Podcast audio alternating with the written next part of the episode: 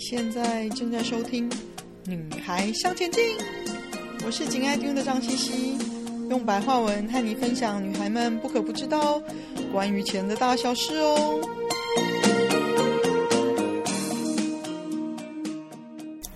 欢迎收听第一百二十八集《欧洲旅行是另类修行》下集。前一集呢，跟大家分享了我的地狱经历哦。被卡在了机场的安检处，没办法上飞机。还有一位正义天使的出现，虽然天使表示愿意帮忙，还想请他的领队也帮忙。其实我知道，如果还是过不了海，过不了安检，他们领队也帮不了我什么忙哦。但他热心的模样真的让我很感动哦。跟之前的遭遇比起来，他真的是来平衡我对人性失望的天使。然后呢，我跟他们一起到了安检处之后，他们的团员排队进安检，还邀我在一起哦。我想说，那就再试试吧，人多壮胆嘛。过不了了，就再照着原定计划喽。谁知道排的那一道安检人员笑笑的，没有多说什么，就让我过了。还有过了以后超开心的，还和安利的领队拥抱，直说他们是我的幸运星哦。那到底之前为什么过不了呢？真的就是运气不好，碰到拒绝沟通、心情不好的安检人员喽。过了安检呢，开心的快要飞上天喽！谢谢这位天使弟弟的鼓励跟帮忙，我们还一起拍照留念哦。我到现在还是很谢谢这位有正义感的天使，在那种状况下，只要心理上有一点点的同理支持。都让我可以得到一些温暖，可以继续努力下去哦。所以，请大家要记得，只要对你来说没有太大的不方便的话，请你尽量伸出援手帮助别人，或者甚至只要表现一些同理心，这都会对那个人有很大的帮助哦。接下来过了一关，还有下一关哦。我还有下一个任务，就是去请 Lounge 帮我列印登机证。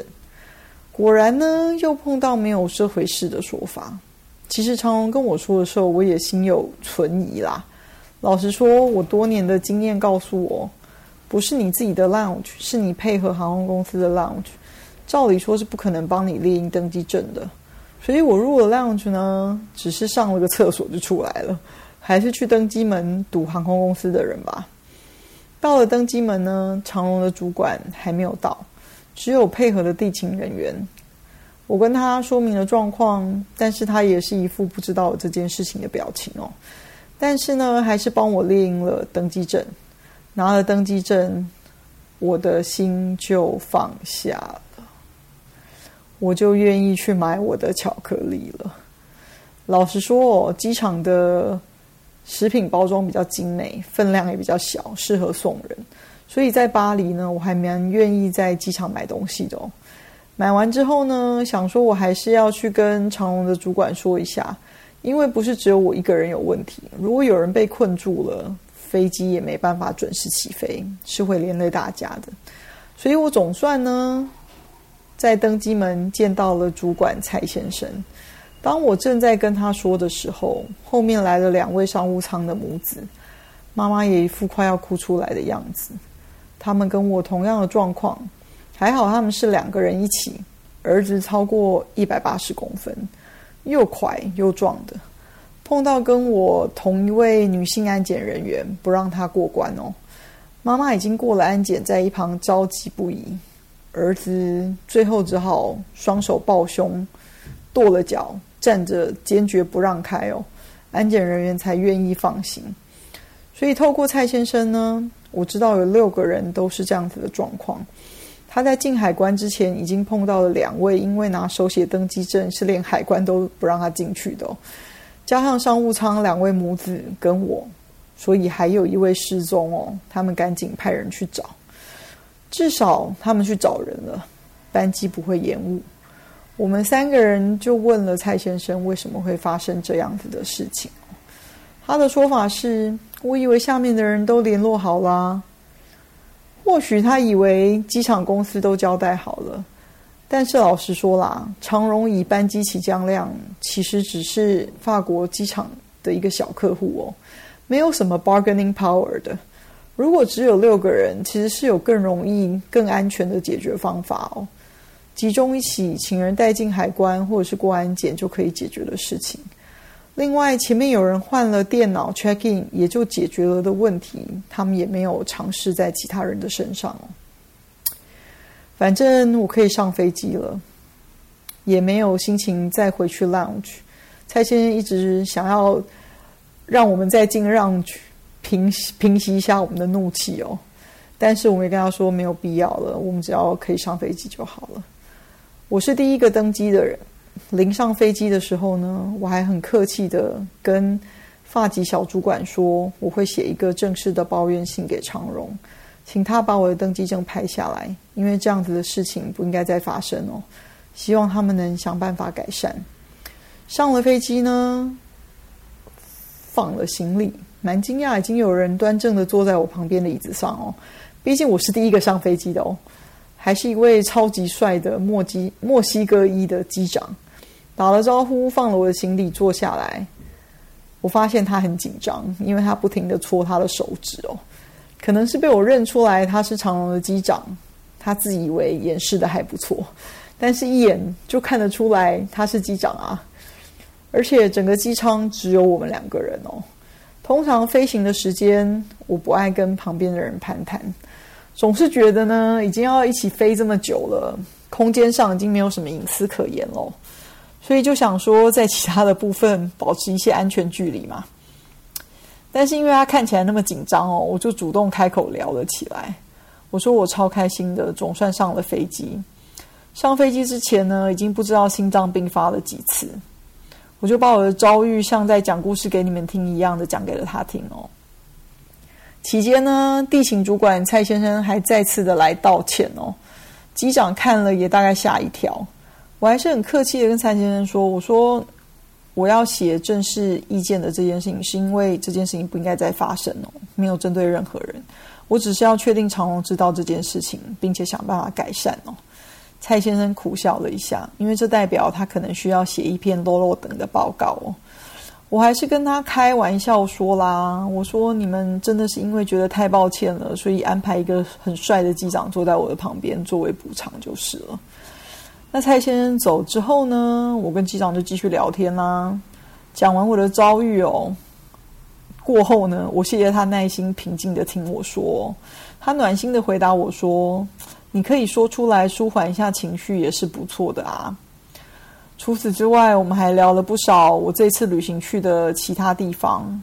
他还很认真的拿出来他的 iPad，找出来欧洲地图，看看我去了哪里哦。甚至呢，他还问了我对长荣跟 Starlux 星宇的看法哦。起飞之后呢，整个十四小时的航程，我发现他鲜少把脚伸直，大概怕我不好进出，因为我坐靠窗的位置。下飞机之后呢，哦，下飞机之前，我还特别跟他说谢谢他，我有发觉到他没有把脚伸出来的体贴心意哦。他笑着说：“小事一桩。”真的是天使般的遭遇哦！我觉得这次在巴黎机场发生的事情，真的让我有不少的体会哦。不仅是对别人，还有对我自己哦。其实，在进机场发生这些事情之前哦，我一直觉得这次的旅行，法国人比较不一样了。尤其是在巴黎，大家是口耳相传巴黎人的冷漠、无礼等等的哦。我飞过巴黎也有好几次了，但是我必须说。有比较，真的还蛮明显的哦。这一次我一个人在巴黎待了这么久，我并没有觉得巴黎人还有这些刻板的负面印象哦。好笑的是呢，我后来回家之后，在我家附近的一家法式面包店吃早餐，跟老板娘闲聊了起来。我说我刚从巴黎回来，他父他先生是法国人，一家人都在台湾。他听了我这么说。他大声的笑说：“怎么可能？法国人会改头换面？但是我真的觉得是法国人，尤其是巴黎人，没有那么不友善咯。当然啦，这个魔咒就一直到我进了机场，或许是繁重的工作量让机场的工作人员秀出了他们最糟的一面哦。自以为自己是对的，没有同理心，因为事后证明他们是错的，不愿意沟通，无理。但是我还是觉得，大部分的工作人员都还是战战兢兢的在他们工作岗位上的哦。另外呢，就是说话的艺术这件事情，尤其是我回来后不久，爆发了新宇航空因为不连一连串的处理不当，造成数百名的旅客夜宿东兴机场的事情哦。今天要不是关于几百人的事，普通旅客受的委屈，通常就在层层的掩盖中就这样过去了。另外呢，同时间还有拜登美国总统立法要航空公司保障。客户被延误旅程权益的这件事情哦，所以相较起来呢，长荣的表现就真的是完全逊掉了。后面还有后续哦，就是我在大概十天之后收到一封来自长隆新加坡票务的 email，因为我这一张法国票是从新加坡开的，大意是说呢，他们知道发生了什么事情。第一个，他们有交代。巴黎的机场公司，所以我的遭遇都是巴黎机场公司的错，不是长荣的责任。第二个呢，的确，他们的机地勤人员是错的，就是其实是完全不需要再次确认信用卡资讯的，就这样，完全是一封没有同理心、完全没有歉意、完全没有想要改善意愿的一封 email。所以呢，一家公司由上到下，如果都是这样，我想就会是个大问题了。我其实还有回函，很客气的说，我其实比较在意的不是责任问题，而是他们如何改善的问题哦。不过就从此石沉大海了。不知道大家清不清楚国泰航空，就是香港国泰航空的状况哦。我大概算是印证过国泰航空从全盛时期到现在低迷的。现象的情况哦，其实很大一部分呢，我觉得简单来讲，就是客户对国泰的积怨已深哦，很难平复了。未来我相信航空业一定会有从顶峰衰退的时候哦，到时候呢，才想要落实改善真正的客户服务，可能就会来不及喽。最近听到一句话，真的是心有戚戚焉，就是说话。说好说满不如说话温暖哦，真的是有同理心，说话温暖，其实就可以事倍功半哦。很多的客户抱怨，其实只是寻求认同、寻求理解。一旦客户认为你有理解到他的心情或者是状况，其他事情其实就都很好谈喽。给做业务或者是做客户服务的你们，嗯，一个分享。这是一个很重要的特质。老实说，我对长荣地勤主管的道歉，其实没有觉得有太大的意义哦。是的，你的道歉我收到了。我相信其中有太多细节环节是我不知道发生什么事情的喽。老实说，是谁的责任并不是最重要的，最重要的是你有没有想要不让同样的事情再发生在别的旅客的身上哦。如果他当时有表明他会想办法不让同样的事情再发生，我或许不会坚持说我要写正式的意见函哦。另外呢，对我自己的反省，嗯，我截录一段我在书上读到很有感的段落，就是我们都经历过因为时机不利于行事所带来的焦虑、愤怒、抗拒哦，在人际关系上也是如此。